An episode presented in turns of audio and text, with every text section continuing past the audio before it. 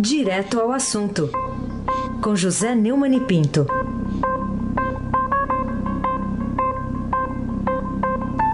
José o pensador, mas aqui também o falador. Bo bom dia. Pois é, e a minha avó dizia que quem fala muito dá bom dia a cavalo. Né? bom dia, meu amigo Raíssen Abac. Bom é. dia, Camila Tulins. Bom dia, Neone. Bom dia, Almirante Nelson Walter. Bom... Oh. Bom dia, Maci Biasi. Bom dia, Manuel Bonfim. Bom dia, ouvinte da Rádio Eldorado 107.3 FM. Raíssen Abac. Muito bem, vamos começar aqui. Notícia que está no portal estadão.com.br, também aqui no, na versão impressa. Governo quer economizar um bilhão de reais por ano com PDV, não é partido novo, não, não é nenhum partido novo, para servidores federais.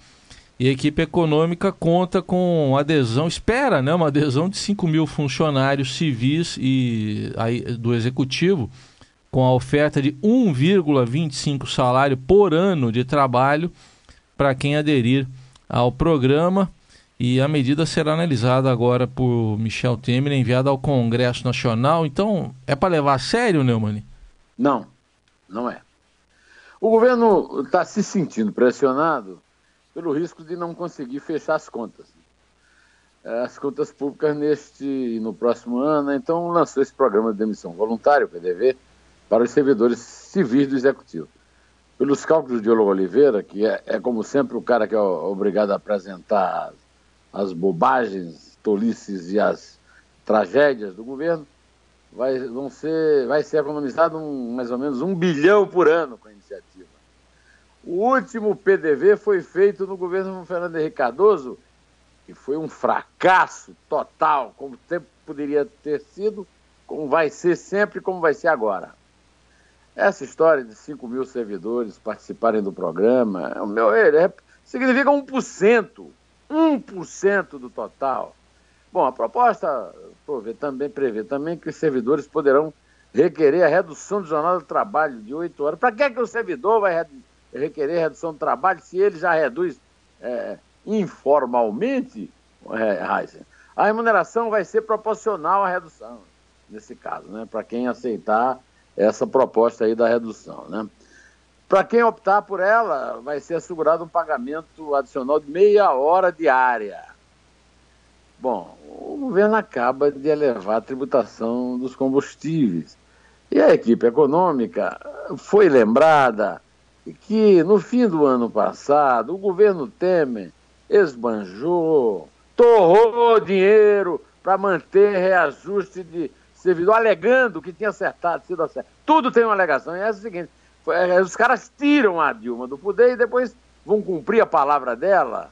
O certo é que isso promoveu um forte peso nos gastos do governo e, mais uma vez, é, quem vai pagar a conta é o cidadão. Isso se as medidas é, passarem pelo Congresso. É, na verdade, é uma medida provisória que entra em vigor imediatamente é, para, para a adesão dos servidores e o governo é, espera. É, vamos ouvir o que diz o Meirelles? O Mirante, toca o Meirelles aí. O PDV é exatamente como todo PDV clássico, é um, um processo onde o, o, o funcionário ele é, é, aceita ou pede a sua exoneração, etc., dentro de uma estrutura combinada é, de, de, de, digamos, de remuneração na saída. Essa é a única piada da história. Me dá vontade de chorar. Você sentiu firmeza no Meirelles? Eu não senti nenhum mais. Nenhuma. Afinal, né, a despesa com o funcionamento esse ano vai aumentar 30. 30 bilhões. Em parte por causa do reajuste do ano passado. Fazia cinco anos, a despesa do funcionário estava controlada. Agora o Temer anda torrando a grana com a turma, que o Hélio Gasto me chama de andar de cima, né? Por enquanto, só o assalariado paga a conta, né? Eu, você, nós dois e mais 200 milhões. Né? E ele tascou um aumento de imposto e agora vem falar de PDV. Você que está aí me ouvindo, você, Heisen, você ouvinte, vai deixar o deputado em quem você votou votar contra a acusação de Janot contra Temer na Câmara? Você não vai assediar esse deputado? Até quando você vai poder pagar essa conta, o seu pato? Nós somos todos o pato. Pois é isso aí, Raíssen Abac. Pagá-la ei, pagá-la emos, então, né? É isso? Tá certo, Mesóclise? Pagá-la emos. Então tá bom. Olha só. Pagá-la emos. Pagá-la Pagá emos. emos. Ou seja, o pato e as emas. Isso. Vamos aqui falar aqui, ó, porque é, você falou dos deputados, de fato, muitos deputados seguem indecisos em relação ao prosseguimento da denúncia contra o presidente Michel Temer, aquela indecisão conveniente, né, lá na Câmara, é, denúncia por corrupção passiva.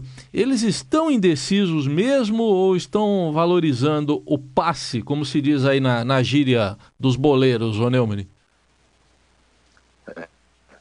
Na, na, semana passada, o Globo publicou que o Temer concentrou só nas duas semanas anteriores o anúncio de programas de liberação de verbos que chegam a 15 bilhões e 300 milhões né, para os estados e municípios, no acenos aos deputados da base aliada.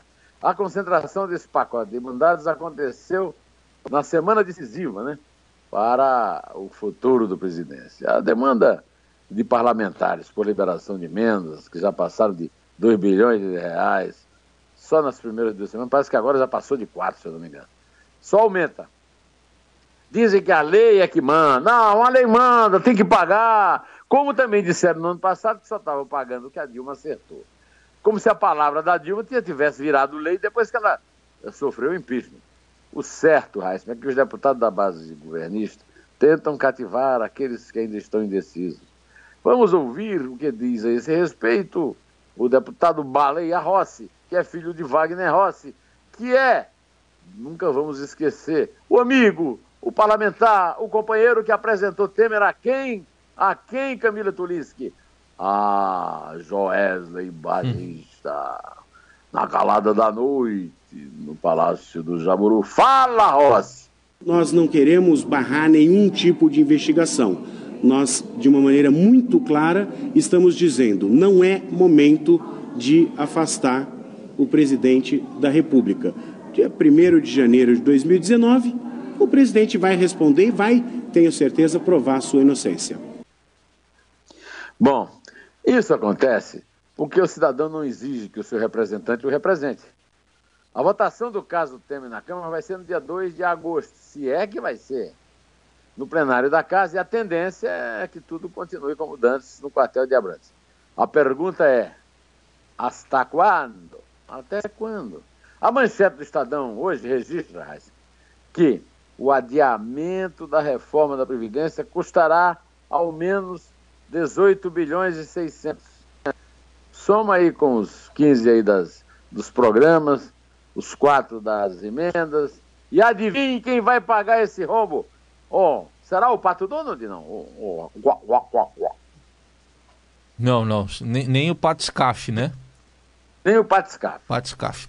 Vamos, vamos falar agora aqui de um outro assunto. Vamos dar valores aqui exatos. Total de R$ 419.193,53. É, isso aí tudo confiscado do ex-presidente Lula. Esses valores foram depositados em contas judiciais ontem. Ainda dá para acreditar que eh, ele, o cidadão aí, está perseguido por proteger os pobres? Principalmente nessa parte dos centavos, né? Tá. Os centavos, né? O que é que os caras cobram o centavo do cara, rapaz? Duas guias de depósito foram anexadas aos autos da Operação Lava Jato, por ordem do juiz federal Sérgio Moro. Ele teve um total de 606 mil 727 reais e 12 centavos, olha o centavo aí. Bloqueados pelo Banco Central na terça-feira, dia 18. Outros 19 bilhões, ah, desculpe, foram 9 só. Heisen, foram 9. Heisen, não foram 19. Sim. Heisen, 19. Sim. Tiro 10 da frente. Coisa. Tiro 10 Tendo da frente. Lula, é, tiro 10. Tendo Lula e a sua empresa de palestra Lils como beneficiários também foram confiscados. O congelamento dos ativos do petista foi decretado a pedido do Ministério Público Federal. E tem o bloqueio dos imóveis, né? é, atinge a parte ideal de 50%, corresponde à ameação, porque em fevereiro morreu a Marisa Letícia, vítima de um AVC, a mulher e meieira do, do, do Lula. Ó, oh, oh, Heisen, ganhar muito dinheiro, a gente não ganha, mas não é crime. Qualquer cidadão que ganha é obrigado a justificar o patrimônio dele. O que é que o Lula fez para se eximir desse dever? Que explicação ele deu? Por exemplo, eu pago uma previdência privada mensalmente. Você, funcionário do jornal, também paga. Pago também. O, o Almirante Nelson paga todo mês.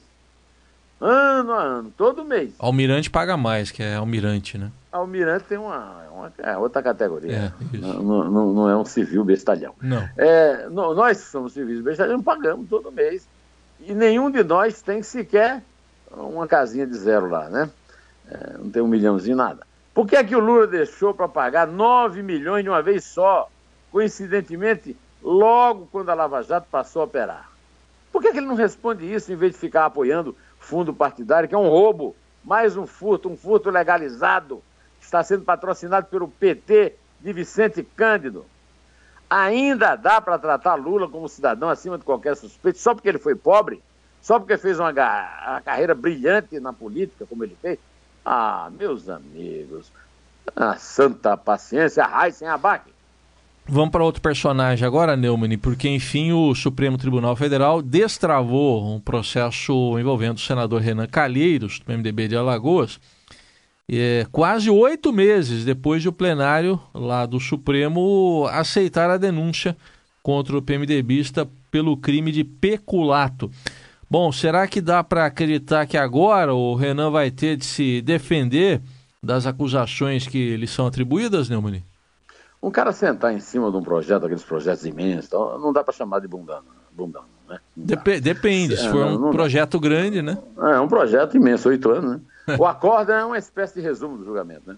Sim. Deve, enfim, ser publicado no início do próximo mês, porque estão de férias. Muito trabalho, coitadinho.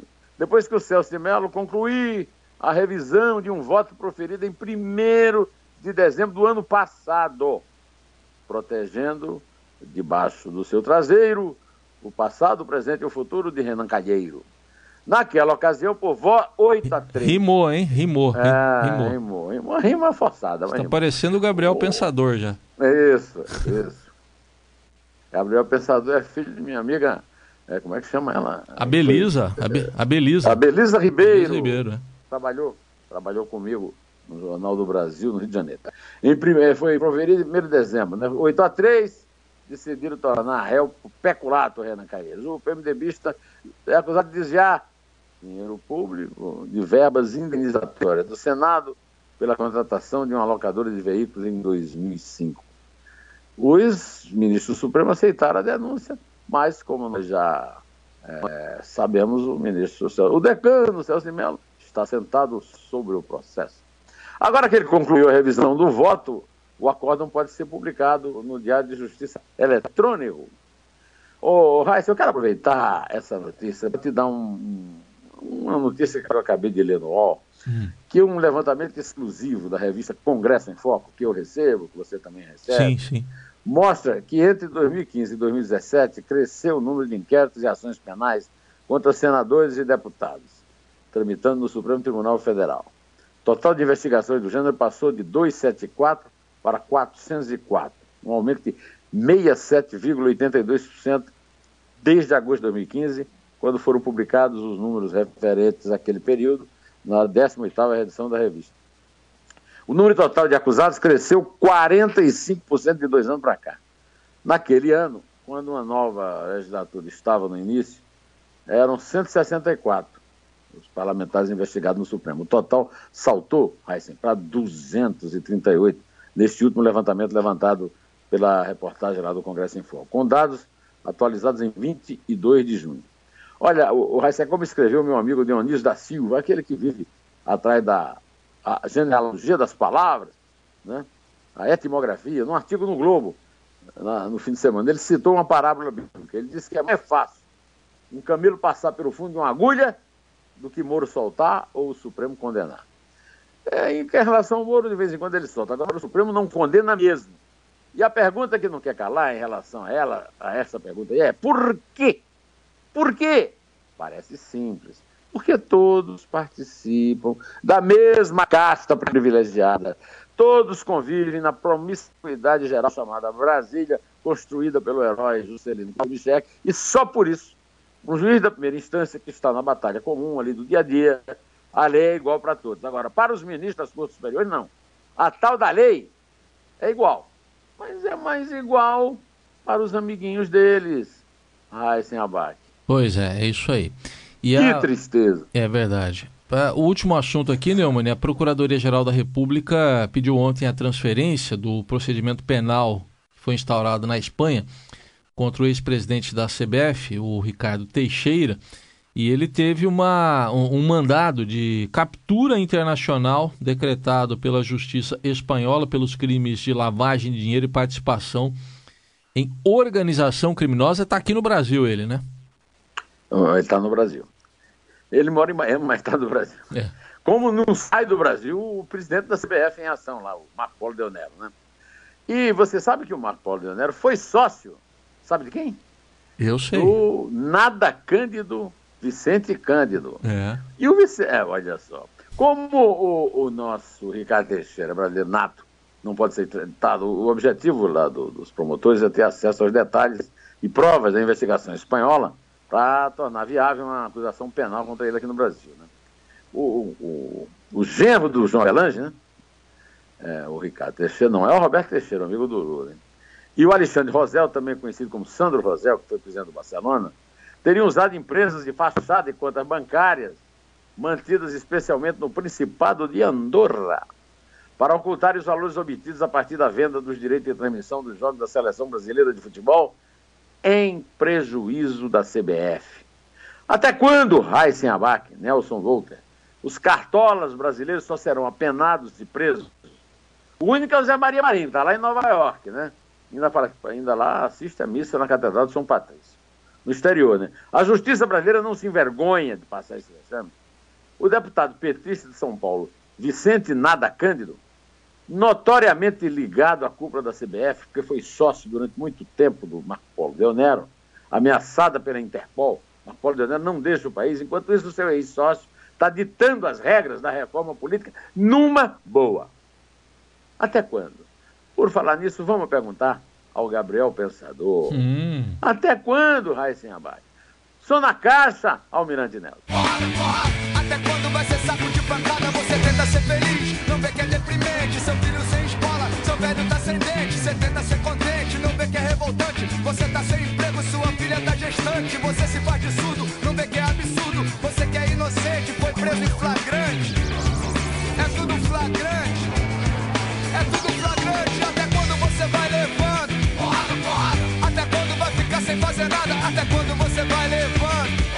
Até quando você vai começar a cantar? A contar? Porrada, porrada. Vamos porrada, lá. porrada. Vamos nessa. É do 3 pra frente, para trás, para baixo, é isso? Do, do 3 pra baixo. Pra baixo. É 3. É 2. É 1. Um. Inter. Traficante.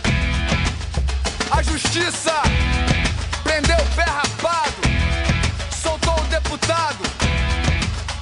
absolveu os prêmios de vigário. Até quando você vai levando? Porrada, porrada. Até quando vai ficar sem fazer nada? Até quando você vai levando? Porrada, porrada. Até quando vai ser saco de pancada? Até quando você vai levando? Porrada, porrada. Até quando vai ficar sem fazer nada? Até quando você vai levando?